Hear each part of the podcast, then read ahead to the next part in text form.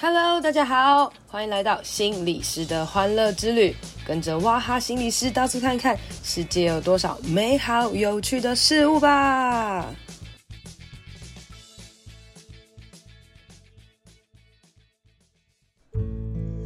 大家好，欢迎收听心理师的欢乐之旅。今天要来跟大家说一件很夸张的事情。大家知道社工还没有打疫苗吗？哦，这件事情其实可能很多人不知道吧？哦，我们看新闻啊，可能就看到很多什么呃台铁啊、高铁啊，然后水电人员啊，然后记者啊、邮差啊，然后甚至补习班、安亲班的人，加上长者、哦、医事人员等等的，他们呢都被打疫苗了，或或是说被优先设为第一波打。就是打疫苗的这个目标哦，哎，那奇怪，社工怎么会没有呢？哈，你说心理师都打了，为什么社工没有打？因为心理师他被列为是医事人员啊，受医事法管制，所以很快的就是在第一波就打了。可是社工完全没有打，哎，大家会觉得这件事情很奇怪吧？哦，因为其实心理师和社工一样，都是一起去面对个案的，更何况社工其实还比心理师接触个案更危险哦。所谓的更危险是社工必须要去访视啊，必须要进入到弱势的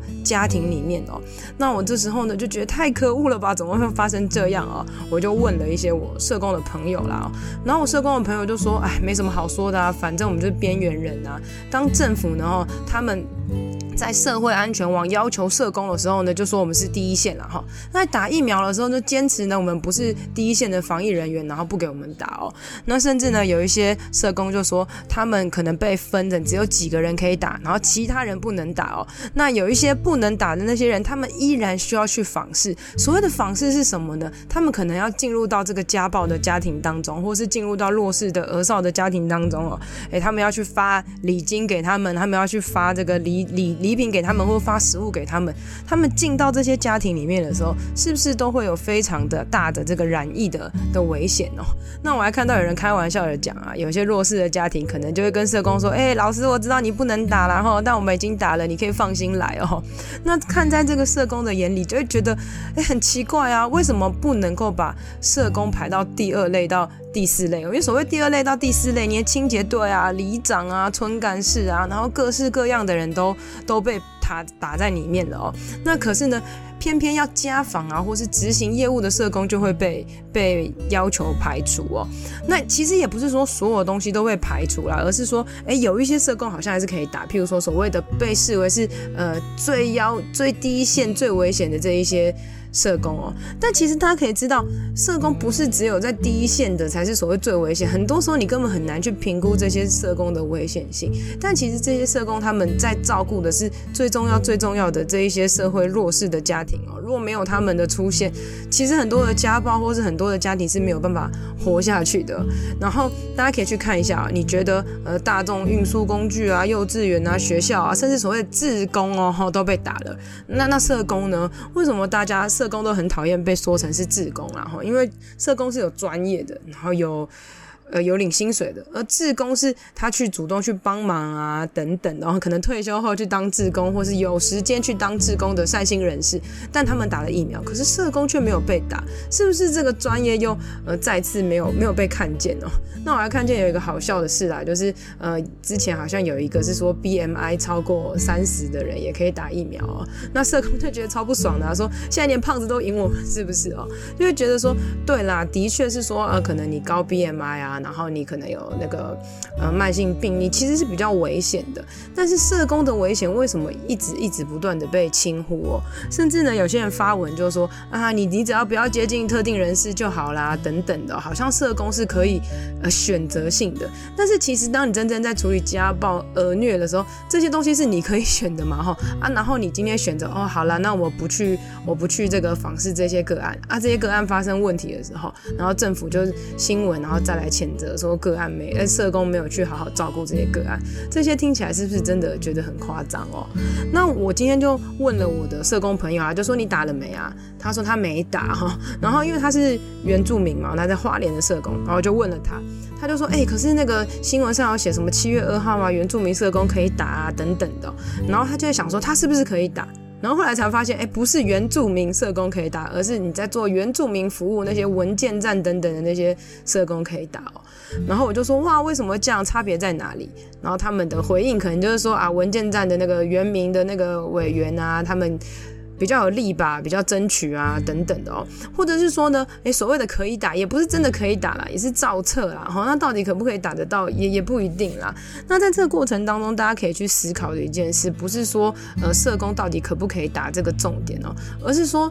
呃，为什么当大家在争取打疫苗的时候，会那么快速的、直接的忽略这个社工呢？哈，那其实卫福部底下，诶，有社家属啊，这些 key 口口这些东西，他们这些主管机关，诶，在办理这众多事件的时候，为什么会忽略社工啊？而且大家可以知道，其实很多时候一个个案不会只有一个社工服务吧？哦，他们可能有，比如说原家中心的社工啊、市长的社工啊、家福的社工啊，然后还有政府的社工，各式各样的啊。结果只有原住民社工可以打，这样也是很奇怪啊！哈，为什么北北都可以社工，然后还要分很多？那那是不是心理师也可以分？就是行动心理师啊，然后在学校的心理师，在医院的心理师等等哦。虽然其实我知道不是所有的社工都没有打哈，可是他们这些社工打的时候还有一些隐晦耶，就。就是说，呃，其实我们整间机构只有几个人可以打，然后大家不要嚣张啊，就就低调一点哦，等等哦，因为其实真正的法案我们好像是不太能够的啦，我们只能依属在哦，因为我们是医在医院里面，所以可以打，或是因为我们是在疫区里面可以打等等哦。那这件事听起来就真的超生气的啦哦。那我我我这几天看新闻啊，就看到很多人一直不断的在讲，哎，为什么他可以打，为什么不能打？然后或者是很多人其实已经打疫苗了哈，然后呢，他们在排队的过程当中不断的。谩骂，就说，哎、你叫我等多久啊？怎么样？怎么样？怎么样的、那我自己看了，我都会觉得很生气啦。贝贝，你都已经可以打了，为什么你还要一直骂呢？哈，那我发现大家内心好像有一种假设，就是我就是配的，我就是应该可以打的。如今我这个身份，我就是可以嚣张。你那个动作那么慢的，或是你没有让我打到的哦，你都应该要就是对不起我这样子哦。可是大家却忽略忘记了，今天你可以打疫苗这件事情，其实是。嗯，是一种恩典嘛，或者可以说是，呃，大家把这个次序让让出来哦，让给所谓的呃，可能比较容易染疫的长者们哦，或者是比较所谓需要的人。但很多时候，呃，上面的主管机关其实有时候你你可以思考，他们可能真的没有办法全盘的考量哦，或者是可能有哪一部分的人他们讲话比较大声哦，然后他们真的争取到了这个东西，然后他们去打哦，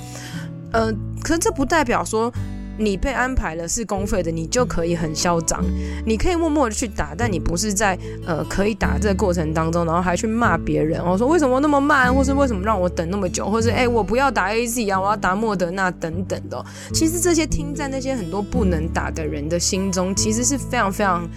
呃，会觉得很无奈，或是觉得很生气的啦。哦那一般我们想，可能所谓的一般上班族啦，或者是年轻人哦，甚至新闻上写所谓呃纳税纳最高的这个三十到五十岁这些年纪的人，很多人不能打，他们很无奈哦，但他们可能也只能说好吧，没关系，我们就慢慢等哦。可是就会觉得说，诶，如果长辈一直说他们不要打，那他们不要打的这些东西可不可以让给他们？因为我们真的很想要打哦。那一般上班族。算了，可是所谓的社工呢？他们在这个年纪当中，他们符合不能打，可是他们所谓的工作是维持这个社社会秩序非常非常重要的，可能是没有赚什么钱，但是他们必须要保护很多很多人的性命，他们危在旦夕的时候，是他们不断不断努力的付出才会被看见的，所以大家可以去想一想这个问题哦。那我也不知道未来。这个议题是不是嗯被发生之后，大家可以看见这个社工就可以打疫苗的话，那无论是可以还是不可以，我觉得大家首先要去注意到的就是为什么社工一直被排除在最后一件事情哦，这是我们很需要去看见的。当你今天去发现这个社会有很多的弱势家庭在批评谩骂的时候，其实你有没有发现社工真的也是一群很弱势、很弱势的人们呢？最后呢，我要来说，呃，现在因为停学嘛，哈，以前很多的家暴案件呢，可能都是学校老师发现的，啊，哈，因为孩子会出来嘛，哦，那可是在这个停学的阶段呢，其实有很多的家暴有可能是隐藏的，或是没有被看见的。那大家也可以知道，家暴通报的人数是变少啦。在这疫情期间，其实大家非常的焦虑啊，情绪紧绷，通常。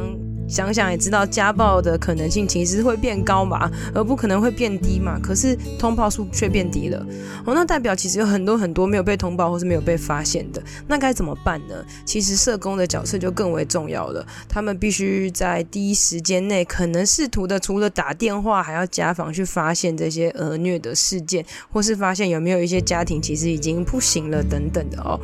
昨天呢，我跟大家分享哦，我们有一个订餐的计划，然后订餐跟里长合作来，呃，分发给一些独居的老人或是弱势的儿少哦。那我跟我朋友呢也讨论到说，哎，其实社工要家访啊，也许也可以跟他们做一些所谓餐厅的合作，家访的时候也可以带一些食物，然后送给这些家庭等等的。可是当你今天考量到所谓的，你看这些社工他们根本就没有打疫苗，他们还要去家访的时候，你就会觉得说。天哪，我们还要让他再承担这些事情嘛？哈，所以大家想要在这世界上，呃，这些弱势的人他们能够被照顾、被看见，你们就必须要把这些照顾弱势儿少的社工给照顾好哦。长期以来，社工被打压不是一天两天的事情了啦哦。为什么很多社工系毕业的人出来可能都不当社工了哈？因为当社工真的是吃力不讨好啊。所以这些呃非常有热情守护的这个呃体制的这些人哦，他们需要被尊重、被更看见哦，因为。因为是他们的爱跟坚持，然后守护的这个可能没有赚什么钱的工作，才能够一直维持这个社会的秩序啦。